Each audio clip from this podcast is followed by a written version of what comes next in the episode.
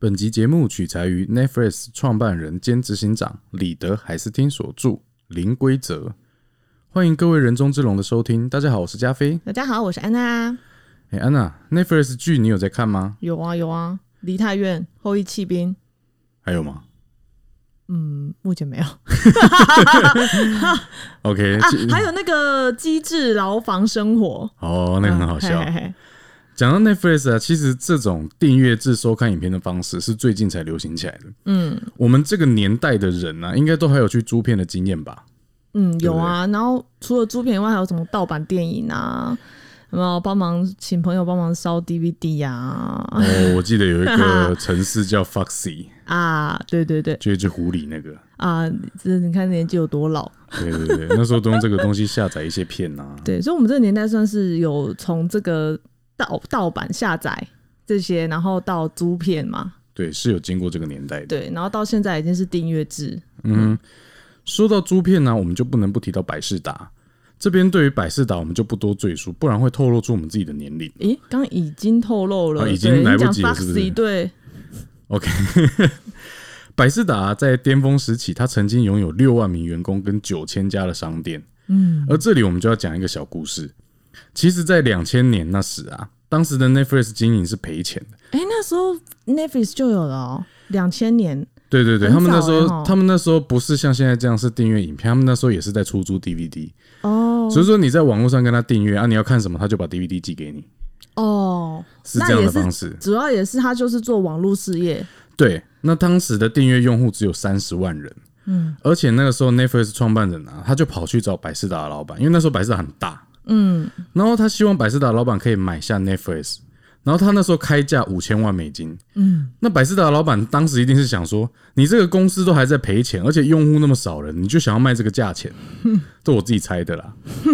那反正他后来是拒绝，应该也是这样的想法，因为他拒绝了嘛，对，可是没想到后来百事达就活生生被 Netflix 干掉，这 真的是此一时彼一时哦，很悲剧。风水轮流转。目前呢、Netflix 的平均员工产值是迪士尼的九倍哦。平均员工的产值，所以意思是说，少少的员工，但就已经赚很多的钱。对，而且它的市场打入超过一百九十个国家，订户超越两亿，哇，市场价值突破两千亿美金。Netflix 这个听起来很强，嗯，那他们的创办人出了这本书，主要的内容就是要讲说，他们之所以强，是因为他们的文化，他们公司是怎么样管理，怎么样用人，这就是这一集的主轴，哦，马后炮嘛，也就是他们 不创红不红会会出书吗？是吧？也是啦，那他也是知道自己红，人家想听啊、对，也是很想知道。啊，这就是他们创办人自己认为他们之所以会胜利的秘密。嗯，我们真的很常在揭露秘密哦。不过，其实说真的，看完这本书，我有点傻眼。嘿，这样这种管理公司的方式，我觉得是前无古人后无来者。至少我自己本人是没有遇过这种公司，嗯而且重点是还非常有效、哦。嗯，那就像前面我们所说的，除了平均员工产值非常高之外，根据美国求职网站的调查，科技业上班族将 Netflix 评为最向往的公司第一名哦。嗯，那你会不会会好奇第二名是谁？不会。我还是要讲，第二名是 Google，第三名是特特斯拉，然后苹果电脑是排第六名哦。哦，有没有很惊讶？怎样惊讶？我不管你惊讶一下，哦，好惊讶哦！苹果第六名呢？这样我没有成就感不是，。我就想说熟。看这些调查，你可能会觉得说啊，可能就是名气大，大家就很想进去嘛。哎、会不会是这样？对，可是就是他们真的对员工很好吗？嗯，但在二零一八年的另一项员工满意度的排名啊，调查了美国四万五千家大企业的员工，Netflix 员工满意度排名第二名哦。哦，所以就是员工也很满意在那里就对了，不是只有他们名气的问题。对，所以说这个不是他们创办人在那边本本轰鸟，嗯，他是真的除了很会赚钱，员工产值很高之外，他们员工满意度是很高的。嗯哼哼，那书里面有一段话，我想要分享一下。我们刚刚一开始有说到，Netflix 不是打败了百事达吗？嗯，那在这个部分呢，作者也就是 Netflix 创办人有提出一个想法。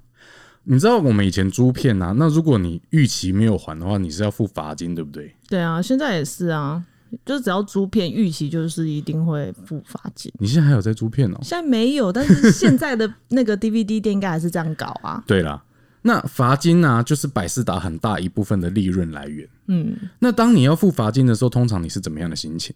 就是啊，怎么会忘记啊？吼，这样你会觉得自己很笨，对不对，对？多多付一笔不需要的花花费，这样子。对，那这边我要分享的就是作者，就是这个 Netflix 创办人李德，他叫做李德。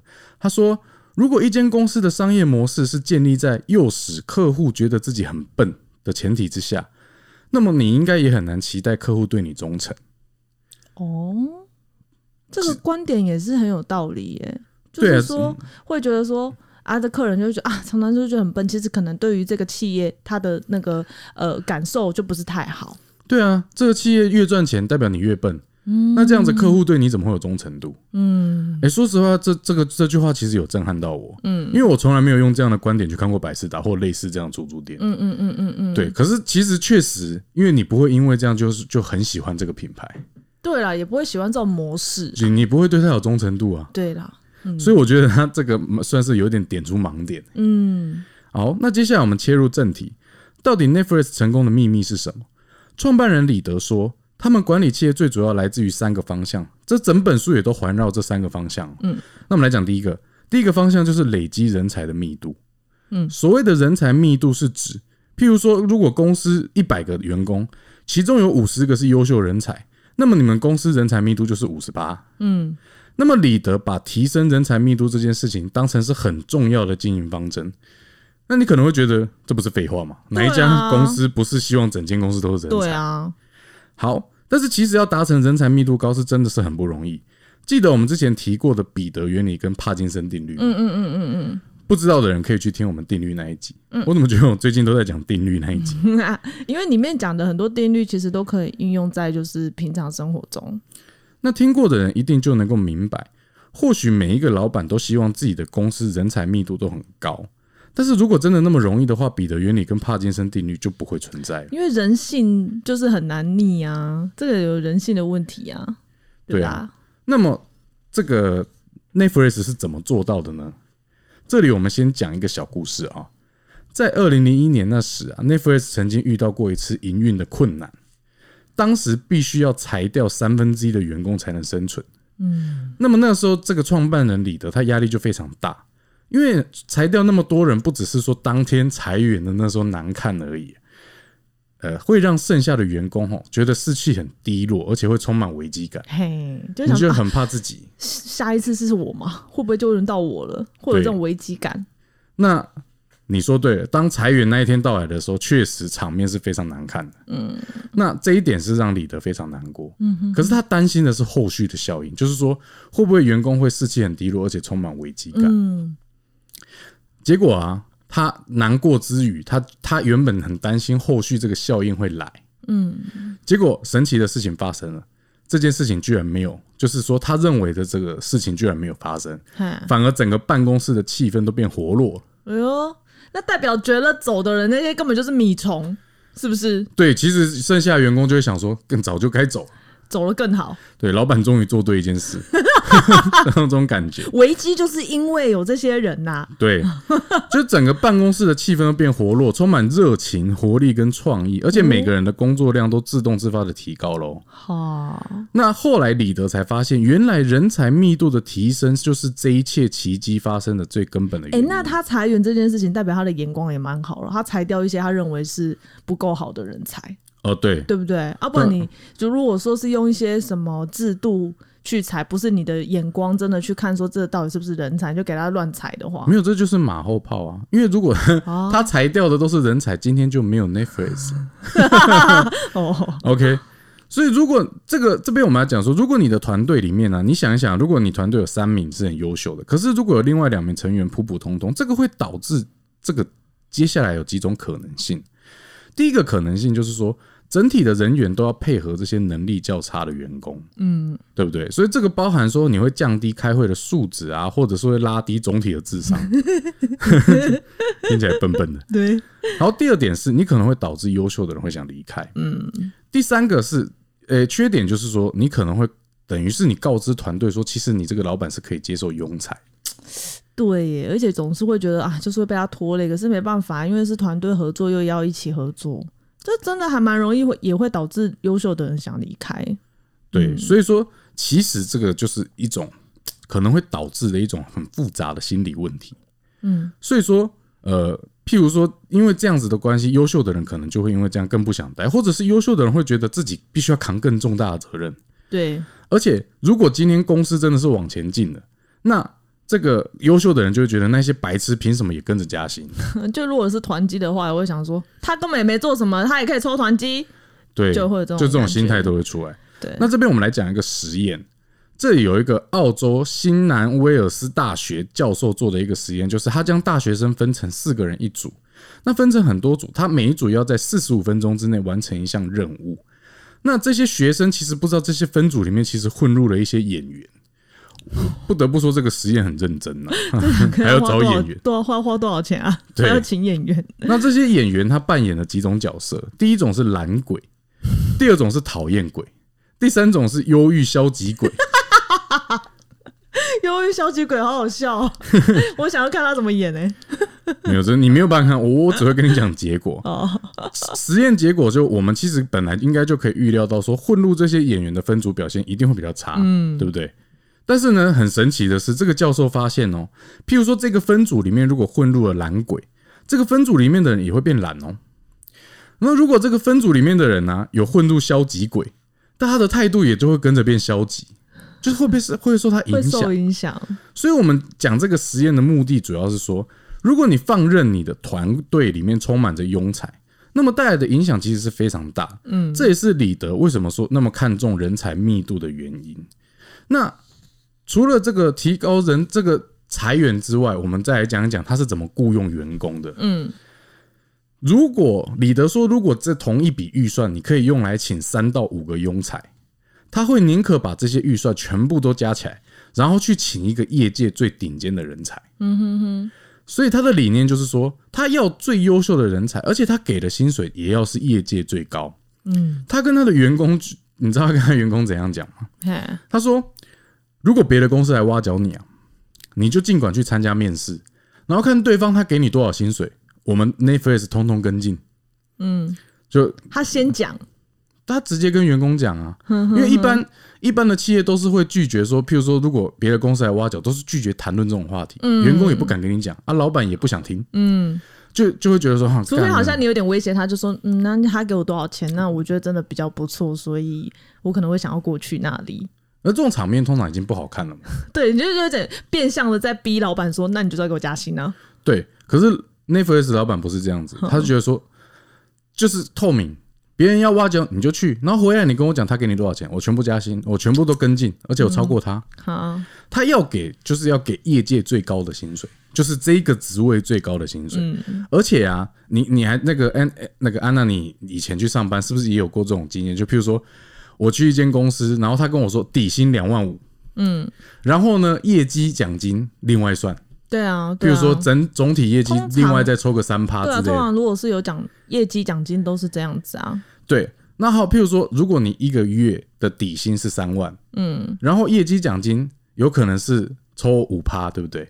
那如果你这一个月的业绩是一百万，嗯，那五趴是不是就是五万？嗯，那三万加五万，是不是你这个月就领八万？嗯，对不对？可是业绩奖金这五趴是变动的嘛，每个月都不一对啊，样，对不对？对啊，这个 Netflix 的创办人李德，他不给他薪水不这样给，他会觉得说，他如果给你这个三万，然后再加五万浮动的钱，他觉得会影响你的心情。嗯，他觉得他们做这种公司是做创意的，他不要这样子。他说做创意的工作啊，要让要稳定军心，这样子浮动性的薪水给员工是会浮动他的心，会没有办法发挥最大的创意。嗯哼所以他就直接给你八万。嗯，他不要在那边给你什么三万，然后再加五万浮动。嗯哼他就直接给你八万。啊，如果八万不是业界最高的薪水，他就给你看多多少，他就直接给你。对对对，可是啊，就是说他讲的意思是说，因为你从事的如果是创意工作，研究显示说，如果创意工作的话，工作是需要你的大脑很灵活、很自由。嗯，所以如果你的工作的时候，你还要分心去想这个月能够拿到多多少钱的话，你的工作效率会降低。嗯哼所以这要看工作的性质。譬如说，某些工作是比较机械性的、重复性的，也就是说，他比较看重你勤不勤劳的。那么这个业这个业绩奖金的方式就是有效的，他就是要引诱你更勤劳，更勤劳可以可以赚更多。对。可是如果是看重创意的，需要你创新啊、灵活的，就不可以这样搞。所以说，而且你知道，除了这一点之外，Netflix 它还会公司哦有这个部门，他会主动去调查，譬如说你这个职位在业界最高薪水是多少。哦，对，他们会主动去调查，所以他会他发现说，哎、有公司开出更高的薪水，他只有两个，他只有两个方向，一个就是去挖那个最最高的，另外一个就是给公司里面他觉得这个员工是最优秀，他就给他最高的薪水。嗯哼哼哼，OK，所以那你会你会问说，哎、所以就不用去担心这件事情，反正公司会帮你查，反正你如果能力够好，你要做的就是确保你自己的能力够好。对。反正公司如果觉得你够好，他就是会把你留下来，然后给你最高的奖金，对对对。最高的薪水。对，可是这是公司的制度，可是要是有人来挖角你，他也是跟进，嗯，反正无论如何，他就要给你业界最高的薪水，嗯，所以其实说实在，有这种制度跟这样的老板，我讲一句实在话，员工也不敢打混，嗯，对不对？你就是，我就就是要一直确保自己是在最好的状态啊。嗯哼那你有没有去想说啊？如果公司的就是说，他今天用这样的管理方法，那如果你今天是开公司，你就想说啊，如果我的能力我给不起这么高的薪水怎么办？嗯，对不对？然后结果这个 Netflix 老板就说，他会宁可把公司的一些庸才给裁掉，好，裁掉三个庸才十个，对他裁掉三个庸才要养一个天才。嗯哼哼哼。那你其实听起来是不是有点残忍？是有点残忍。那说到残忍啊，就是你知道我们以前在公司上班的时候，你有没有常常听到有些公司就是说，我们就像家人，对啊，就是你要把我们是一家人。对你要把公司当成你的家，对不对对？对对，可是啊，李德他不是这么想的哦，他认为啊，就是因为有这样的文化，那因为对家人嘛，所以即使某些能力不好，或者是有怪癖啊，大便不冲水的啦，对对，这种这个不行吧？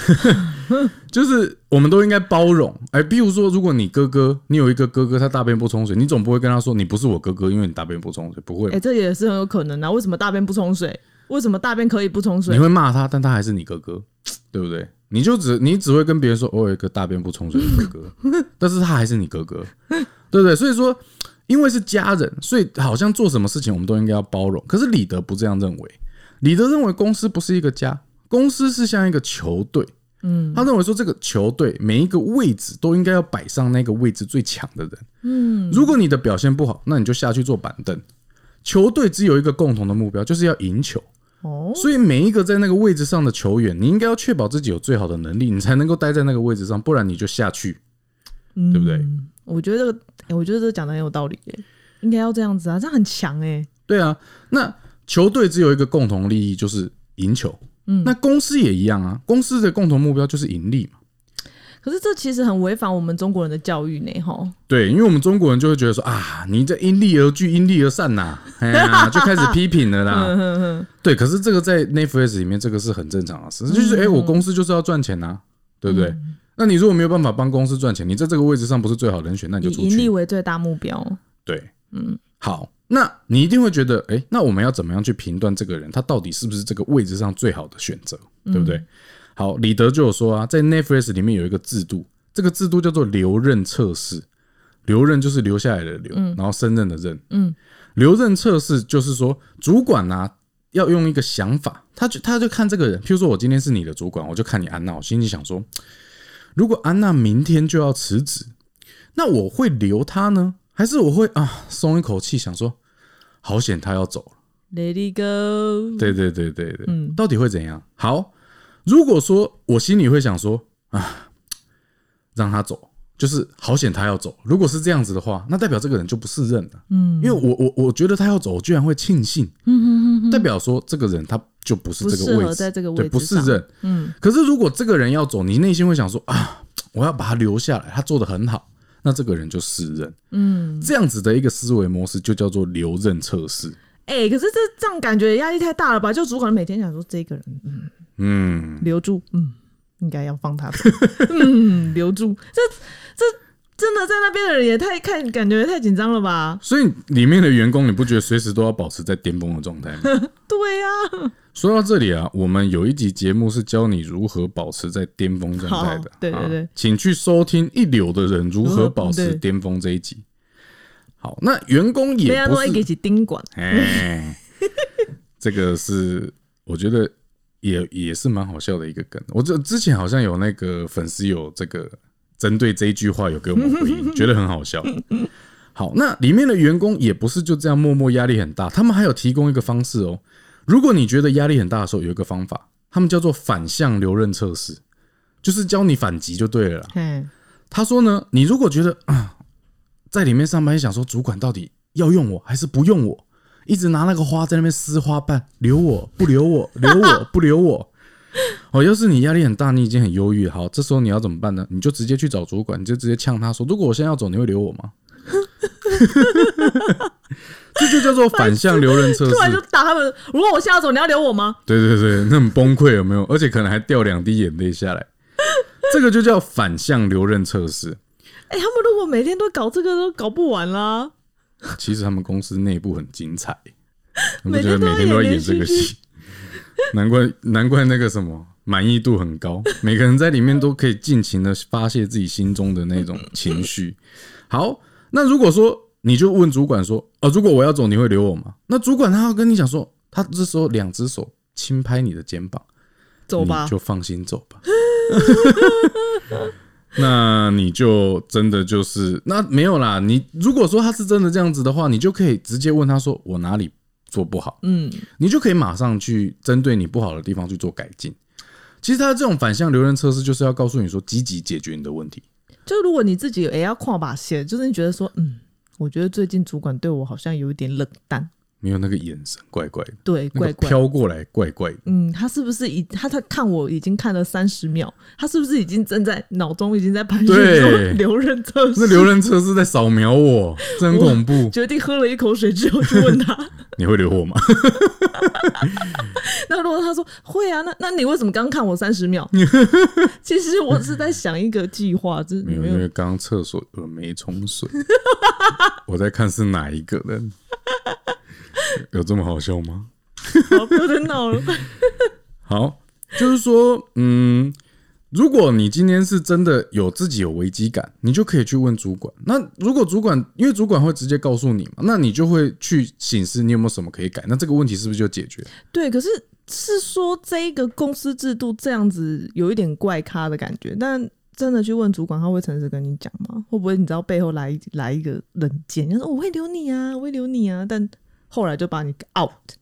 哦，你的意思就是说，他有可能表面说一套，但是私底下做一套。会不会是这样啊？好，我们这你说到这个问题很好，我们这个是完全是中国人的想法，你这个就是完全就中国人的思维。以小人之心度君子我们就太多的城府。我们节目开头，我们节目开头是不是有说 Netflix 之所以成功是有三个方向？第一个方向就是我们刚刚说的人才密度要高，嗯，第二个方向就是你刚刚问的问题，主管他会不会诚实呢？他必须要诚实，因为诚实是 Netflix 要求每一个员工都要做的。接下来我们要讲的就是第二个方向，嗯，诚实文化。诚实豆沙包，诚实豆沙包是什么东西？你不知道？哦，你是该不会是哆啦 A 梦吧？不是啊，就是有一部戏就是要吃诚实豆沙包，讲了吃了之后就会很诚实啊。那不是哆啦 A 梦吗？不是啦，好像是周星驰的电影呢、好，你很好好，然后那个什么，这个就跟那个《哈利波特》里面就是吃那要吃那个土针，就是有个土针剂。对对对对对，一个魔药啊，史内普会用的啊。不是，我想知道一件事情，这个诚实豆沙包，我不知道是代表我比较年轻，是还是你就是因为你没有，只是我电影看太多吧。哦是这样吗？不是因为你年纪大吗？不是，只是我跟你讲，不是因为年纪大的问题，嗯重点是你怎么还会扯到那个哆啦 A 梦去？因为哆啦 A 梦而且好像有那个铜锣烧啦，这不是他爱吃铜锣烧啊，对，但是他有一个东西好像叫诚实举落，是吗？对，就是你吃了一定要诚实。好，我们不要再透露年龄，我们继续往下讲，这不是年龄的问题，我觉得这就是年龄的问题。你是卡通哎、现在年轻人可能都不知道成，搞不好哎、会不会有年轻人不知道哆啦 A 梦是什么？不可能，不可能，这老人看怎么可的动画。能？屁耶、不可能！好，我们好好的来讲 Netflix 好不好？为什么就讲到这个东西去？一直在透露我们的年龄，而且我们又没有剪这一段，也没有要剪，人家会不会已经转台干关掉？不可以，你继续给我听。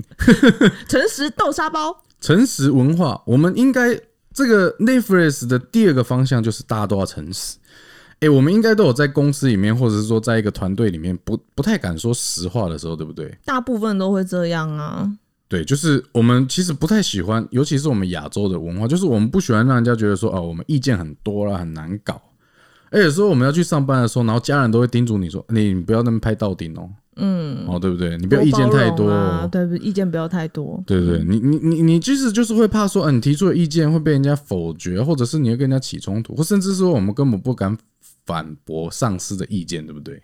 对啊，但是在 Netflix 是不是这样子的、哦、？Netflix 的文化是说，如果你不同意某个同事或者是你上司的意见，就你你对他的意见你是不不同意的，嗯，可你不说出来，形同是对公司不忠，哦，很严重，对不对？嗯，可是这点其实在人性上是很难克服的。对啊，之前我们有在焦虑那一集的时候讲到，我们大脑中的杏仁核会在受到危机的时候，会让你有一种威胁感。嗯，被批评就是其中一种威胁感。因为在古代的群体生活中，如果你被指责，就会有好像这种聚落要排挤你的那种危机感，对啊那，你就会焦虑。所以其实我们不喜欢被人家批评，同样的，因因为这样，所以我们不太喜欢批评别人。这是一件很沉重的事，更不要说你要批评上司，对，感觉就是很严重的危机感呢、嗯，那李德呢？他也有提出关于这个诚实的方针，不是说不是说啊，你公司文化诚实，你就可以乱批评别人。他觉得说啊，批评别人，你一定要站在协助对方的角度提出，而且你要提出有建设性的意见啊，啊。我举个例子，比如说你看到一个人他不洗头，头很油，对不对？你不能你不能直接跟他讲说，哎、张鬼，你他妈能不能爱干净一点呢、那头发很油，都可以煮菜之类的，你不能这样讲，一一你直批洗饱了油汤，对对对对对，你你不能直接就一直批评，你一直在洗他脸，而且你还越讲越过分，这样是不行的。你必须要说，我觉得这位同事，你如果头发能够每天清洗的话，整体形象会更好。我建议你用海伦仙度丝，它的去油效果很好，而且价格很平民。你为什么突然间变广告词啊？就是要变得很这个，你知道你要有？建设要建性的意见，而且要善意。嗯，你是希望他可以更好，然后直接有有建设性的意见出来，而不是说随便的乱批评啊。对，而且哦他还他里面还有讲，被批评的人也不能，你被批评也不能说脸很臭走掉或者呛一下，不行，你还要很有礼貌的给予反馈。对你，你你，而且你要你要先评估对方说的，他是不是真的就很嗯很对你讲的是有益处的。嗯嗯，那你你不能直接呛他说关你屁事哦，头就是有怎么样，炒一盘菜给你吃，那不能这样子。如如果如果说就是说，如果对方讲的是真的是对你有帮助的话，即使对方是你的下属，你也要感谢对方。嗯，像是李德啊，就创办人本身，他曾经也有过被下属纠正。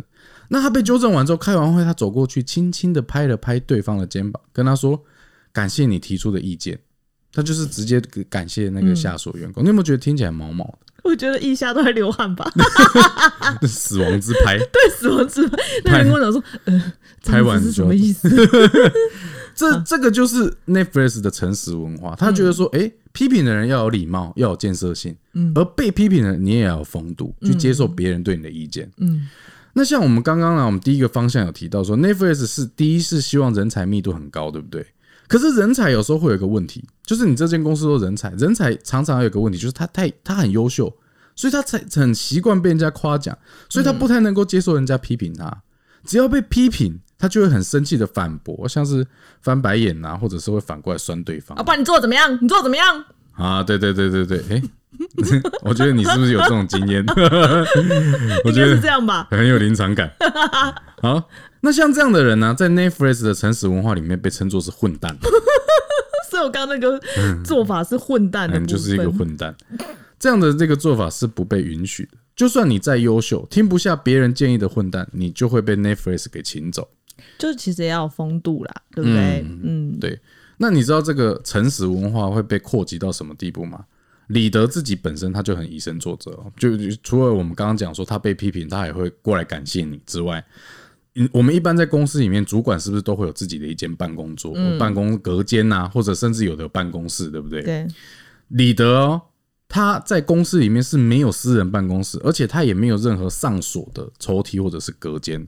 他觉得任何上锁的区域都代表着秘密，啊，他觉得要诚实透明，全部都要透明。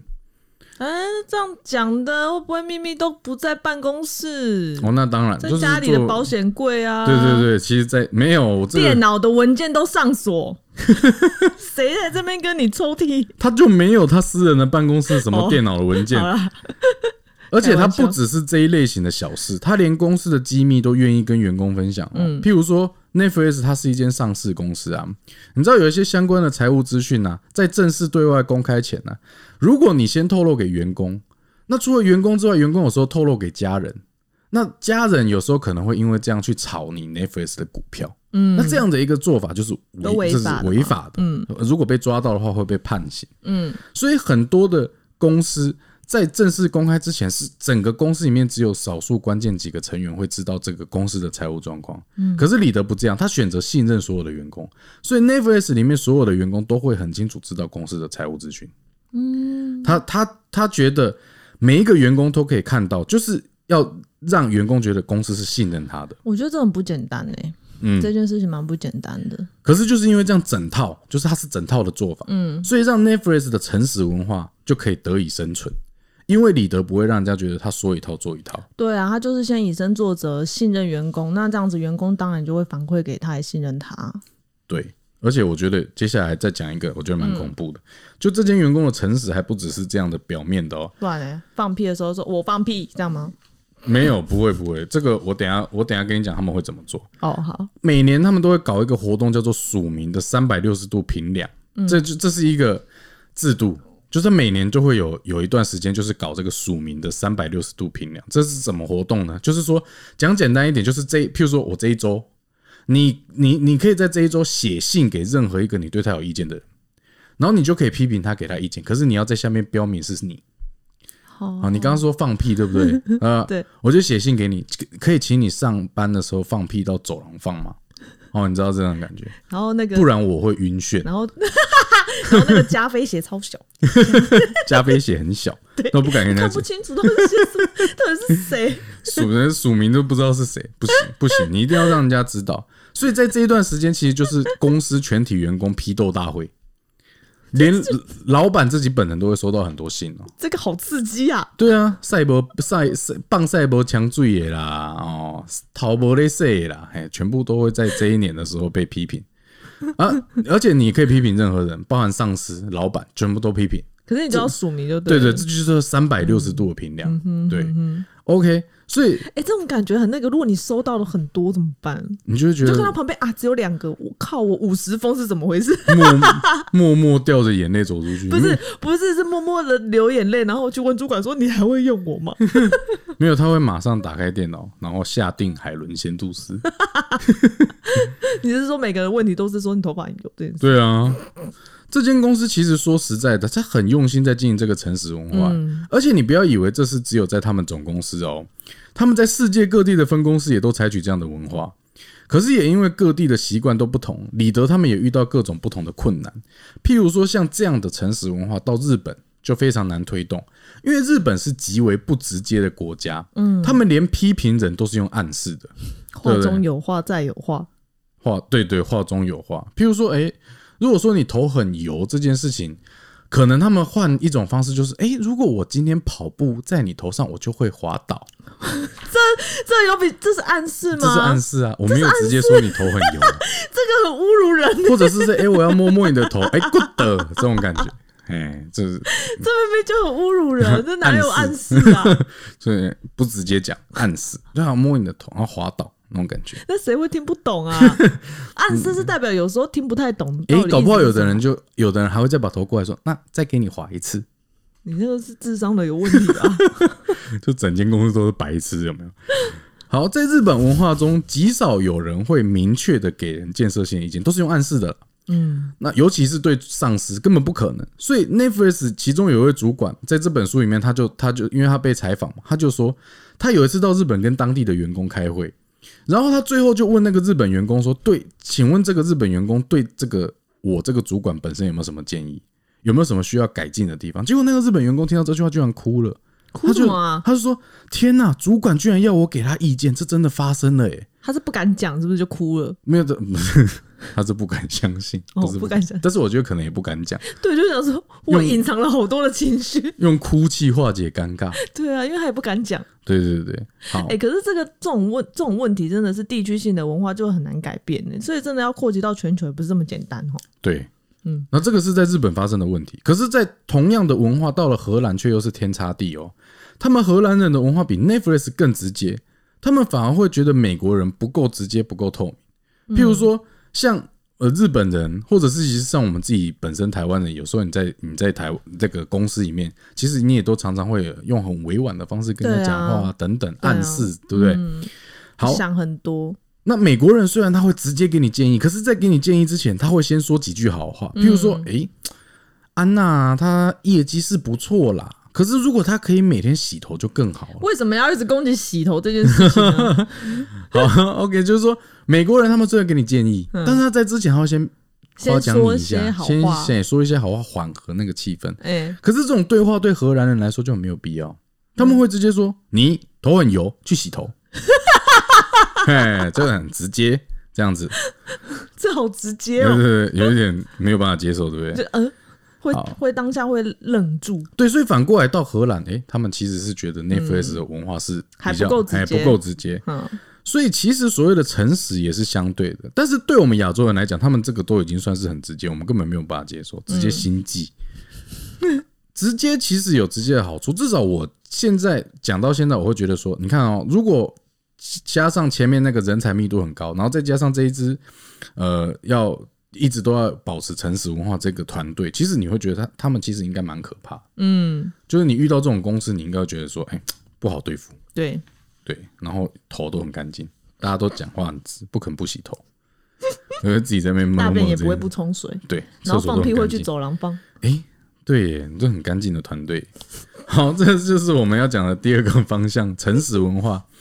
再来，我们要讲第三个。第三个，其实我觉得这个是我前面两个，你会不会觉得听起来已经有一点不可思议，对不对？对啊，我觉得其实很难说公司敢说敢这样，对不对？来，我们讲第三个。第三个，我觉得是最匪夷所思的。第三个就是尽量减少对员工的控制。这真的还假的？这应该只是说想这么做，但是对其实是想要更大的控制。对，这个心理战，对不对？嗯哼啊，我跟你讲，其实讲完有一点这种感觉。可是话说回来，你自己听完，你会想一想，你敢这样做吗？嗯，来，我们接着讲。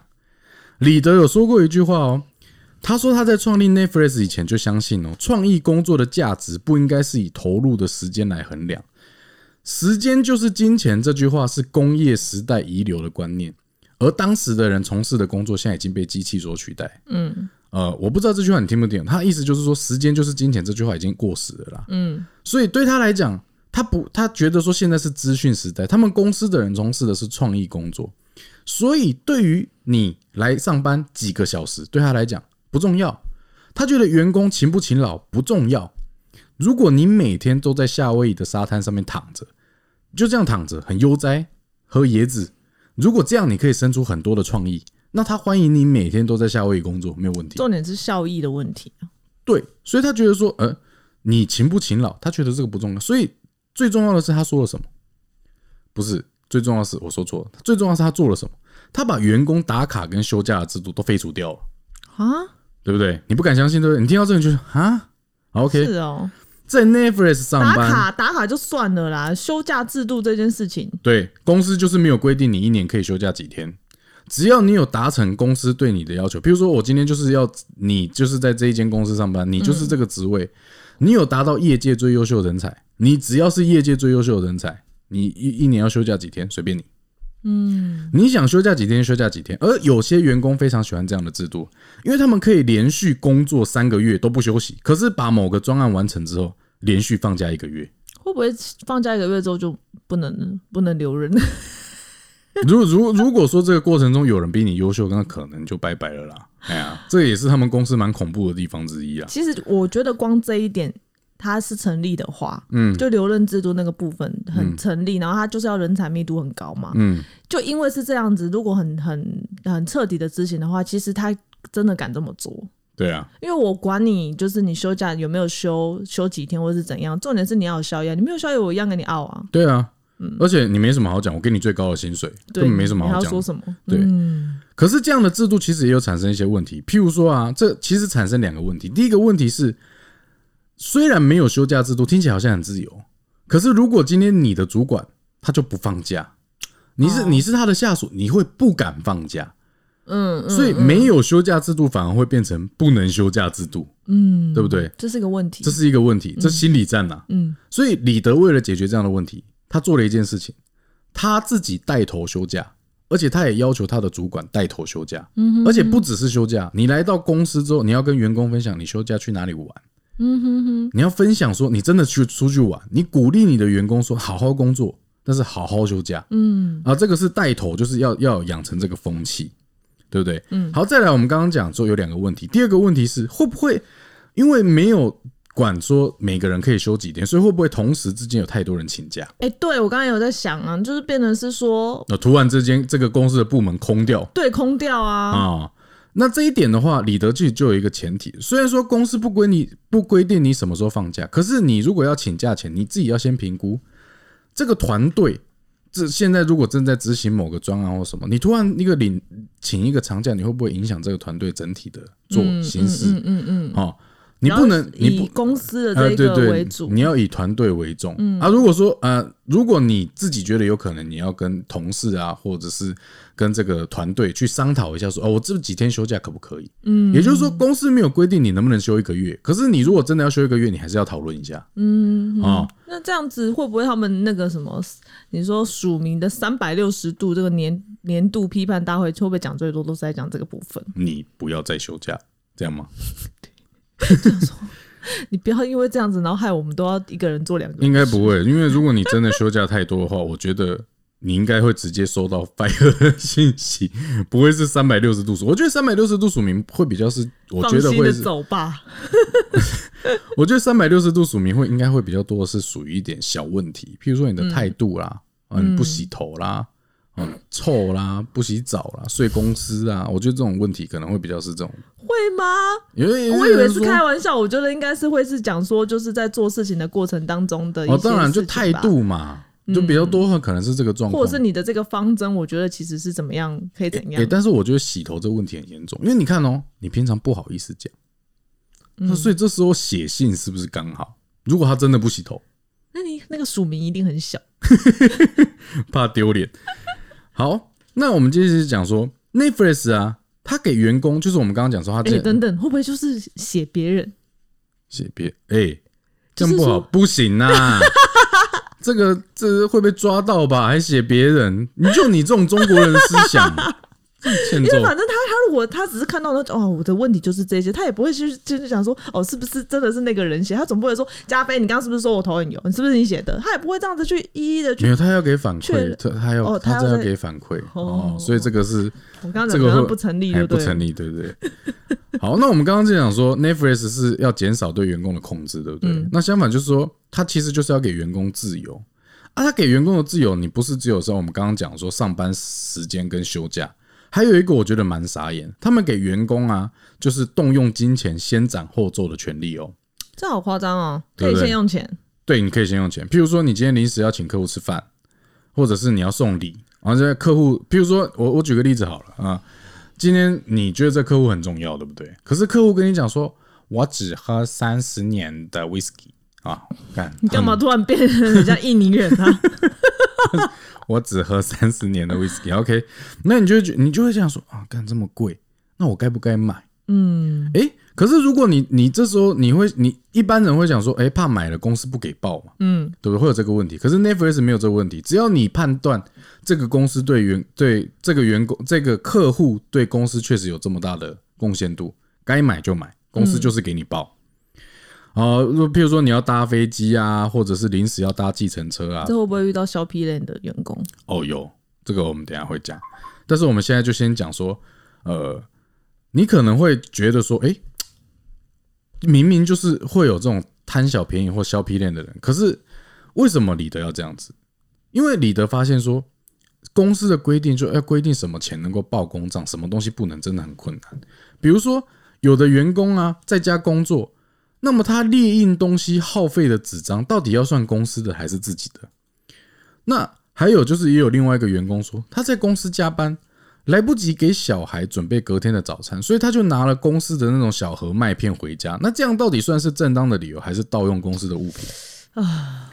对啊，这真的是有点难去判别了。对那因为是很难去决定说到底是不是算可以算公账。对，那因为他就想给员工自由，嗯所以他他觉得要厘清这些规定很难，所以他后来他就更改了一个规定哦，规定就是说，好，公司的花钱的准则就是这样，花公司的钱就像在花自己的钱。好，这个规定就规定出来之后，后来又发生了问题，因为有的人呢、是节俭，有的人是挥霍的，啊对不对？对不对？每个人的价值观不同。，对，所以曾经就有发生过一件事情，有一个 Netflix 的主管，他出差，他就买，他是节省的人，他买经济舱的机票，结果在同一个飞机上，他遇到另外一个部门的人，嗯，啊，这部门的人位阶都比他小，可是全部买商务舱，好尴尬哎、哦。全呃就对不对？那是因为每个人的价值观都不同，所以后来啊，李德就把规定改成好。花钱以 Netflix 的最大利益为考量，嗯哼，所以 Netflix 的财务长是这样跟下面的员工讲，他说：“你在花任何钱之前呢、你要先想象你站在主管面前，如果你能够解释为什么你搭这、你住这一间饭店，你买这张机票，你买这只手机，如果你都能够解释为什么对 Netflix 的利益最大，那么你就不用报备，花就对了。可是如果你觉得不太能解释，那你就可能要考虑不买，或者是要考虑买便宜一点。就你自己要有一个先决条件，是你有没有合理的理由？那其实也是算是比较弹性、啊，对对对因为其实像一般公司如果在报公账的时候，有时候也是老板看到你这样，你可能也会是问你说，哎、嗯啊为什么会这样？啊，你如果可以解释的出来，嗯基本上也都是可以报就。你解释得出来，公司就让你报。对啊，那虽然说，呃，你讲说花钱虽然不用报备，可是公司其实后面他还会检查，嗯啊，先君子后小人，也没也没有到小人呐、他还会跟你讲啊。啊，比如说啊，比如说你花的特别多啊，公司就说啊，你怎么花那么多？他会抽查、啊，他会看你的发票啊，所以公司不是说随便让你花，他只是给你先斩后奏的权利，嗯，那并非后面不会检查。其实就是防君子嘛，啊不不是，那怎么讲？防小人。防防君子不能防小人啊。啊，也是没有没有防小人是有，只是有时候钱被花掉。譬如说它里面有个例子、啊，就讲说有一个案例啊，这个员工每次都会偷偷在出差出差过程中会安排豪华旅程，而且他这样子玩了三年都没有被查到。等到被 Netflix 抓到的时候，他已经花了超过十万美元的公款在旅游上。很多哎、对，而且这个这个员工就是来自于台湾啊，好丢脸哦。超丢脸，而且他还被写在书里，全世界的人都看到台湾之光啊！台湾之消批链，那你一定会哎、觉得说，真的是台湾哦、就台湾啊，哦，真的是，而且他们这案例常常被拿出来讨论。哎，那你可能会觉得说，这种投机取巧的人一定不少。那为何那个李德要采取这样的方式？因为李德认为说，给予员工信任跟弹性，对于他们这种这个很需要节奏很快，然后要应变很多突发问题的公司，相比起来，他觉得多花这些钱是值得的。嗯，那其实也有类似这样的案例是有得到印证的，因为曾经有一次啊，Netflix 他要就是他要请一个网络声量很高的记者，他想要让这个记者去试用用这个当时这个三星最新出的电视，用四 K 的画质去收看 Netflix 出的影片《纸牌屋》。嗯，那因为当时啊，三星刚出那个电视，那这个电视其实就是因为是新货嘛，所以就不是每一间都有。那那他们订的那个电视啊，当时就已经送到了公司，结果不小心被回收人员拿去丢掉。好啊，结果啊，就就变说没有电视，就隔就隔天那个记者要看的时候，就可能会没有电视嘛。他们早上他们早上来的时候，发现电视不见，很着急。嗯他们想说啊，我们今天要跟那个记者合作，没有电视怎么办？嗯，结果啊，这时候突然有一个员工就跳出来说，他昨天可能要下班前的时候，他就发现这电视不小心被丢了。嗯，那他就他当下他就觉得，哎，那怎么办？所以他就去跑了很多间商店，终于在一间商店发现了有同样一台电视。可是那时候打电话给主管的时候，主管没有接。嗯，那他就面临到一个问题，到底要买还是不买？那到最后呢，他就决定他自费买下了。因为他，然后所以隔天就是他跳出来的时候，就代表隔天有这台电视可以用了然后所以李德就会觉得说，哎、就是因神队友哎、对，就是因为他们给员工先斩后奏的权利，今天这一关才可以顺利度过。你知道那一台电视多少钱吗？八、万台币。哎、很多哎、那代表他就是先斩后奏的这件事情，他其实是有彻底的执行，所以那个员工才敢这么做啊。对啊，你自己想一想，如果是我们自己待过的公司，你如果是一般的员工，你遇到这种状况，你一定会想说啊，主管也没接，反正责任不在我身上，我干嘛去冒这个风险，对不对？你根本不可能自费八万块去刷，等下被主管说那是你自己要买的，干我什么事？对，然后公司就不认，嗯，也有可能有这种事嘛。所以其实我们大部分可能是不会选择去买，对吧？可是他有这样子的那个先斩后奏的这个弹性的做法，反而会让员工也会信任这个公司，因为他们就是我只要是做的是以公司最大利益的去做考量的话，嗯，公司就是会给我报这个账。对，嗯，那这个就是我们刚刚讲的说，李德认为，因为他们可他们是做创新，他们就突发状况很多，嗯，他觉得应该要给员工这样的自由，嗯那也是因为这样，所以才能够解决诸如此类的问题，嗯哼。而且 Netflix 最扯的是，他们不只是让员工自己决定什么钱该花，什么钱不该花，他们连公司的一些决策都充分授权哦，嗯，这个东西呢，我们要怎么解释呢？就是说。呃，你你你自己想一想，如果我们一般公司，我们把它比喻成一个金字塔，员工都是在金字塔的底端，金字塔的顶端是老板。通常这间公司做决策的都是老板，老板就是把所有的决策都做好，所以下面的员工就是负责执行，对不对？这很好理解。嗯，李德呢把 Netflix 比喻成一棵树，他觉得执行长本身是树根，他的职责就是耕耘全球，负责给这一棵树养分。而这棵树的每一个环节都可以自由发展。譬如说，下一个层级可能是树干，树干负责带领方向，该往哪一个国家发展由树干决定。那接下来就是剩下那些树枝，就是各自开枝散叶，每一个部门不同员工，大家都可以自己根据自己的职责做决定。嗯，这样讲是不是有点抽象？嗯，我觉得大家可能不一定听得懂。我们举专柜为例好了，一般我们的习惯是怎么样？我们一定是由上层来决定，哎，这一季要打什么产品啊，然后包含行销方案呢、价格都是上层决定，分发下来，然后下面的员工就是负责卖、对执行，对不对？对，好，可是如果我们把 Netflix 的企业文化套用的话，这件事就会变成什么？老板他就是去负责募资啦、开拓市场啦、扩大营运规模，而行销长自己就是负责广告，该打什么广告，该花多少钱，他有决定权哦。嗯，啊、那柜长就是负责管理，怎么样用人，要用什么人，要用几个人，柜长是有权利可以决定，不用上报。就每一个层级那个主管就是可以处理对你就有决。决定权。而连最而且最下面的销售，像你你本身是销售，其实都是主管跟你说卖什么，要怎么卖，主打产品什么，卖多少钱，对不对？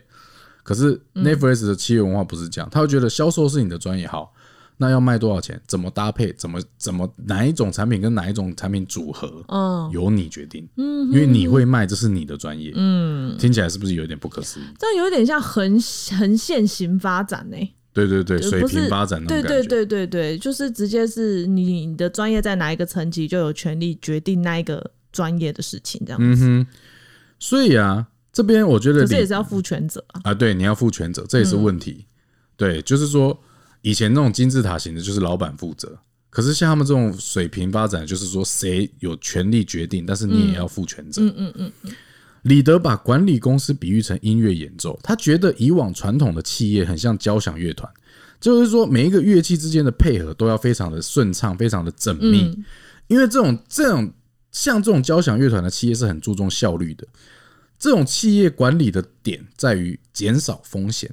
即使是现在，还是有很多企业需要这样的管理方式，譬如说医院哦，那种检查飞机的、管理矿场等等。嗯，像这种企业啊，它必须重视的就是尽量减少风险啊。比如说医院，你你不能有风险，对啊，主要就是要减少风险嘛。对，像这样子的一种企业的话，最就是管理这种企业就很像在呃交响乐团，嗯，就是哎、每一个人的配合都要到位这样子嗯哼。啊，上面有一个指挥，嗯。你该怎么样，你该怎么样嗯。啊？他他认为企大部分的企业是像这样，嗯可是现在现在这个时代有很多的新兴产业，他觉得不适合用这样的方式来管理，因为现在很多的新兴产业是重视的是什么？创意、创新、速度跟弹性。所以，如果你管理的产业是类似像这样的，那李德的建议是，不妨把你的企业当成是爵士乐啊，啊嗯，爵士乐，爵士爵士乐，爵士乐 你是，想讲英文吗？Jazz 爵士乐强调的就是个人临场发挥。即兴啊，，对，嗯。呃，每一个乐手他都知道这一个歌曲的整体结构，嗯。可是他享有即兴演奏的自嗯由。嗯嗯，我觉得这形容的很好、哎、哎、嗯。对，就是你要尽可能的增加变化，这才是最重要的。嗯，好，那这就是我们这一集要讲的关于 Netflix 创办人写的《零规则》这本书提到有关于管理管管理，我怎么了？你怎么了？我怎么了广理，广理广理，有关于有关于管理 Netflix 三大方针。OK，哎、那你有没有什么样的感想？我觉得最有感觉的是，他讲说公司就像球队一样，每个位置都应该放上最强的人，表现不好就换人。哎、他比喻的你都很赞同嘛？像是这个我很球赞同队跟对，因爵士乐，因为对爵士乐我也很赞同，就是说它是有有一个固定的构造，但是这个大家是可以即兴发挥的，给大家很多的弹性自由，但是还是在这一条这一艘船里面，你知道吗？嗯大家还是在同样的结构里面，对，以公司最大利益去做考量。那其实如果这真的是成立的话，向心力很足。嗯，对，而且还有他们的诚实文化，我觉得这一点其实也是很很不容易，因为要做到这一点，其实真的很逆人性。但他们尽量做到这样，我觉得很厉害。就是你是给予建设性的意见，不是只有批评。如果说真的大家都可以变成是这样子的话，就是大家真的没有什么秘密可以秘密可以去隐瞒的、啊，对啊，而且都是真的是给建议建呃建设性的。我觉得光是他讲说我们不是一家人，这样就很诚实，对啊因为，我真的不就就不是一家人啊。对啊，大家就是为了同一个目标去努力啊，就有那种 fighting 的感觉。而且我觉得他减少控制这件事情，其实我觉得变相讲就是他蛮信任员工的，所以让员工的向心力都到都拧成一条绳这样子，大家都是在一起的。对，而且他带头做。嗯，对对 OK，语毕，语毕吗？对，好。如果觉得今天的内容啊有帮助到你的话，希望各位能够在 Apple Podcast 给我们五星好评，并且追踪我们人中之龙的粉钻以及 IG。